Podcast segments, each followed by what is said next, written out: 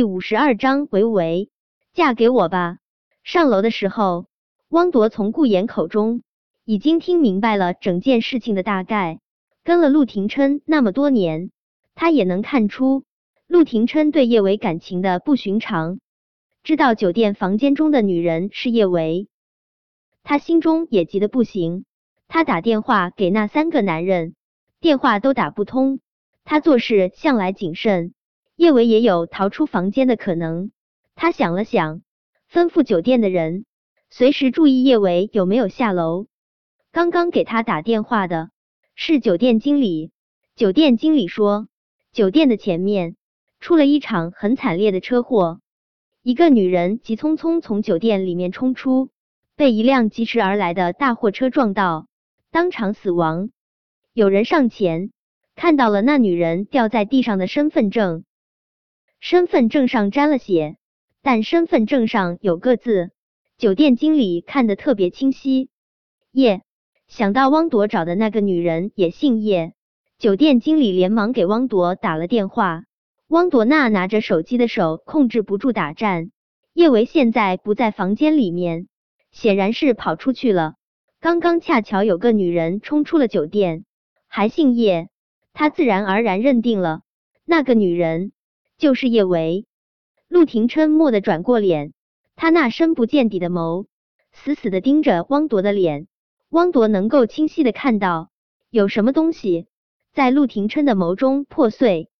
跟了陆廷琛这么多年，汪铎还是第一次看到他这样的眼神，他心中慌的更是厉害，但更多的还是为他心疼。汪铎对陆廷琛可以说是死心塌地，多年前。若不是陆廷琛出手，他现在还在泥泞中挣扎，哪里有现在年薪千万的高级特助汪铎？汪铎刚想说些什么，他就听到了陆廷琛的声音。他不敢想，他心中高高在上、恍若神智的老大，声音也会打颤。你刚刚说什么？你说谁死了？听了陆廷琛这样的声音，汪铎忽然就有些不敢说话，但他还是低下头。轻声说道：“老大，好像是是叶小姐死了。刚才我得到消息，楼下出了一场很惨烈的车祸，死去的女人姓叶。”顿了顿，他又加了一句：“就在几分钟之前，他从酒店冲了出去，被疾驰而来的大货车撞飞。”陆廷琛脸上的表情没有太大的变化，但是他那双深不见底的眸却明显。碎成了一片一片，他如同老僧入定一般盯着窗台。他没有从窗台一跃而下，却被货车给撞死了。不，他不信，不亲眼看到他的尸体，他不会相信他死了。顾眼看到陆廷琛这副模样，也担心到了极致。他有种感觉，要是叶维真的死了，只怕陆九的心也死了。陆九。你别太着急，叶医生福大命大，他一定不会有事。顾衍说着连自己都不相信的话，陆廷琛没有再说些什么，他猛地将他拨开，就快步往楼下冲去。汪铎也急得不行，他抬起脚步就去追陆廷琛，但是想到半残的顾衍，走到门口的时候，他又折了回来，认命的扶着一瘸一拐的顾衍。陆少，你说。要是叶小姐真的死了，我们该怎么办？汪铎顿了顿，又接着说道：“我还是第一次看到老大这样，老大好像真的很在乎叶小姐。我好像闯了大祸。要是九嫂真的死了，我们只能自杀谢罪。”顾衍半开玩笑，半是认真的说道。对陆廷琛的性子，顾衍再了解不过。今晚的事情，他和汪铎都有责任。可他心里清楚，若是叶维真的死了，陆九不会怪他和汪铎，陆九只会怪他自己。他会觉得他才是害死叶维的罪魁祸首。顾衍不停的在心中祈祷：九嫂，你一定要吉人天相。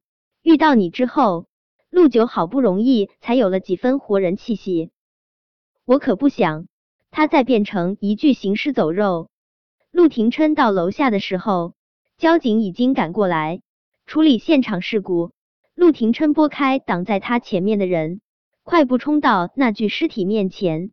这场车祸真的是惨不忍睹。不过，那具女尸的脸却是完好的，不是叶维。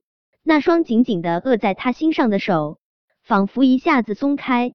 漆黑的夜空，陆廷琛却仿佛看到了阳光。不是他，也就是说，他还有活着的可能。匆匆追过来的顾衍一把抓住陆廷琛，陆九，你可千万别做傻事，人死不能复生。你不是他。陆廷琛无视目瞪口呆的顾衍和汪铎，他转身快步折回酒店。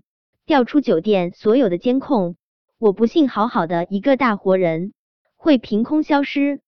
陆廷琛已经做了最坏的打算，就算是被撞死的人不是叶维，叶维现在的处境也未必安全。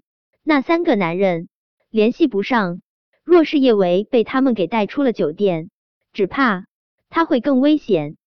叶维失踪了，汪铎让人调出了酒店所有的监控。都没有寻到叶维的踪迹，他们只能看到叶维被一只手拉进了电梯，那是酒店的高级 VIP 专属电梯，里面是没有监控的，而酒店其他的监控都没有拍到叶维从电梯出来的画面。陆廷琛双眸猩红，他看着面前的监控，一字一句对着汪铎命令道：“吩咐下去，今晚就算是掘地三尺，也要把他给我找出来。”将叶维拉到电梯的是秦子明。昨天晚上出师不利，秦子明虽然受挫，但并没有完全死心。他是个精明的人，也是个能屈能伸的人。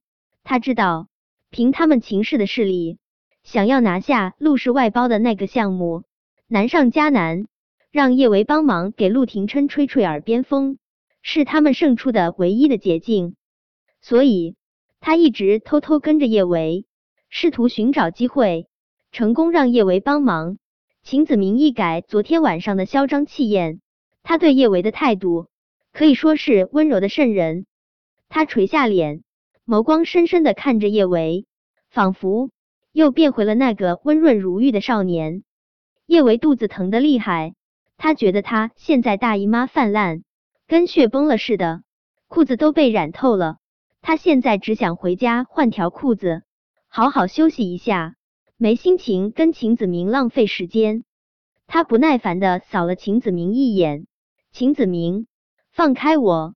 我说了，请你以后别再出现在我面前。